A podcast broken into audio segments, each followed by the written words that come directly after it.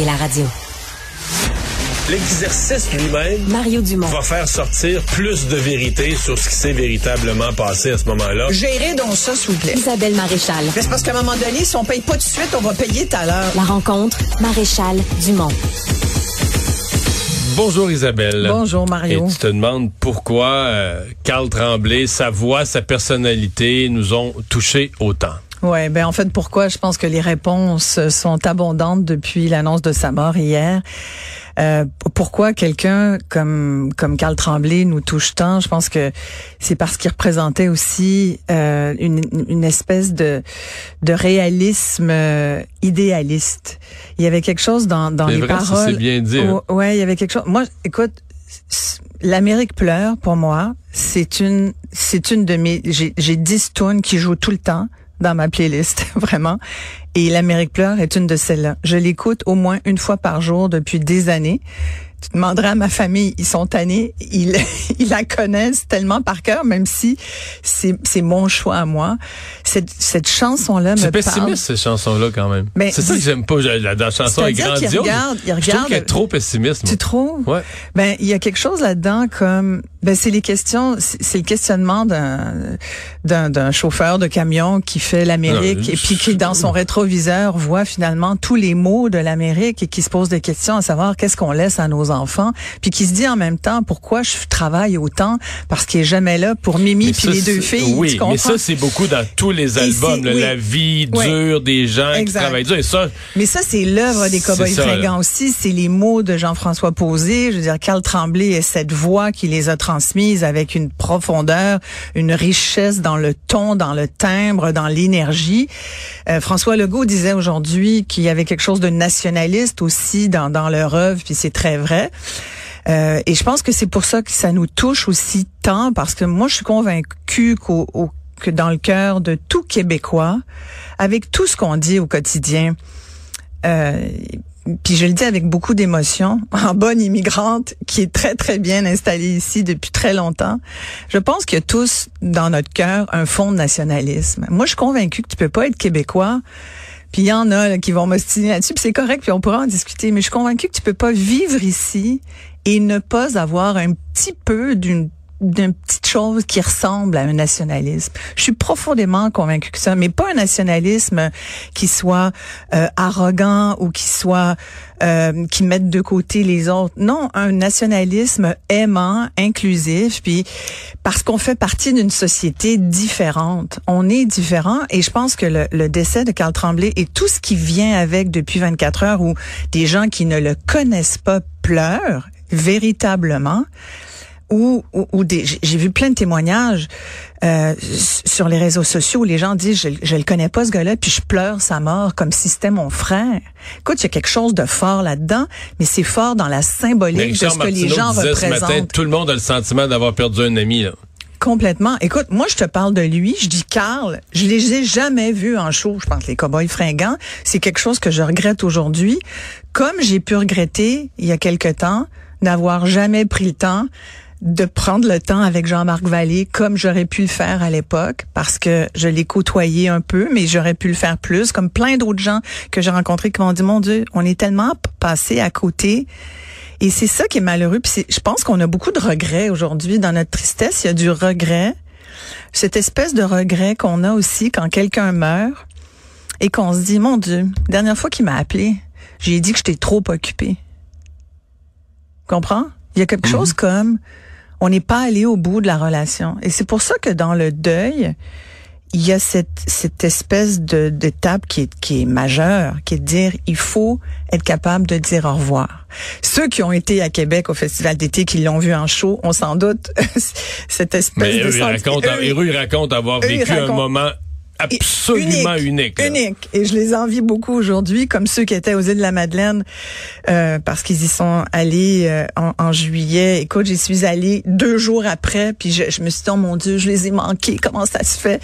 Mais tu vois, c'est des rendez-vous manqués, mais qu'est-ce que ça nous dit? Ça nous dit, ça nous ramène d'abord à notre fragilité, au fait qu'on peut tous mourir demain matin. Eh, je parlais à quelqu'un aujourd'hui qui m'annonçait qu'elle qu'elle venait de combattre un cancer. Avait en, en, un mois et demi, elle a su qu'elle avait un cancer, elle a, elle a été opérée, puis aujourd'hui elle est en rémission, puis ça va bien, on touche du bois. Mais tu sais, il, y a deux mois, elle savait pas. Y a, dans deux mois, c'est peut-être toi, c'est peut-être moi. Tous deux mois, sans, deux mois sans y parler, t'as l'impression que ça n'a pas été long. mais le monde, le monde a viré bout pour bout pour elle. Ouais. Et mais en fait, nos vies sont faites de nos vies sont faites de, de, de, choses remises à plus tard. Moi, je pense que c'est ça aussi le deuil, c'est que moi, mettons, là, euh, on va prendre mon sel, on va prendre les numéros de téléphone, puis je vais dire, ah oui, lui, je suis supposé aller jouer au golf avec. Ah, lui, on s'est promis qu'on allait souper. Ça, c'est un couple, on est supposé y voir. Mais c'est rien de ça, là. Puis, puis on en fait, là. On, des fois, je vais manger avec des gens, mais je veux dire, on n'en fait jamais autant que ce qu'on se promet. Quand on va se faire ci, on va se faire ça, on fera une petite fin de semaine ensemble. Puis à un moment donné, personne tombe malade, décède. Et que c'est comme c'est toutes ces portes-là que toi, t'avais entrouvert des portes, on va faire ça. T'as un coup, tes entends claquer là. Clac, clac, clac, clac, clac. Puis là, ça arrivera. Tu comprends que ça arrivera jamais. Puis plus tu vieillis, plus tu te rends compte que ça claque les portes autour de toi. C'est souffrance. Tu sais, puis le nombre de fois que moi, je me suis dit, ah, cette fille-là ou cette personne-là, si j'avais le temps, j'aimerais être son amie. Mais faut-tu être assez il y a quelque chose qui marche pas dans la façon dont on dont on, on gère notre vie. Hmm. Alors pourquoi on prend pas ce temps-là puis qu'après quand le monde est plus là, on, on les pleure, hein? Puis là je parle pas que, que du décès de Carl Tremblay, je parle en général dans nos vies parce que je pense que c'est c'est de ça dont il est question, c'est cette espèce d'effet miroir que ça nous renvoie. Et et il y a aussi l'élément tu parles de quand on vieillit, il y a aussi l'élément qu'à 47 ans, tu te dis il y a quelque chose de pas normal, tu sais comme comme je, parlais de Jean-Marc Vallée, Jean-Marc Vallée, c'est bien trop jeune de mourir à 58 60 c'est pas normal. Euh, là, on parle de funérailles nationales. Je t'en ai parlé, on s'est mmh. changé des mots aujourd'hui là-dessus. Moi, j'avais j'avais des j'ai des questions. Tu sais, loin de moi l'idée de remettre en, cause si si la famille veut des funérailles nationales, puis que tout le monde veut des funérailles nationales, parfait. Et je vais être d'accord. Puis de toute façon, j'ai pas forcément d'avis à donner là-dessus.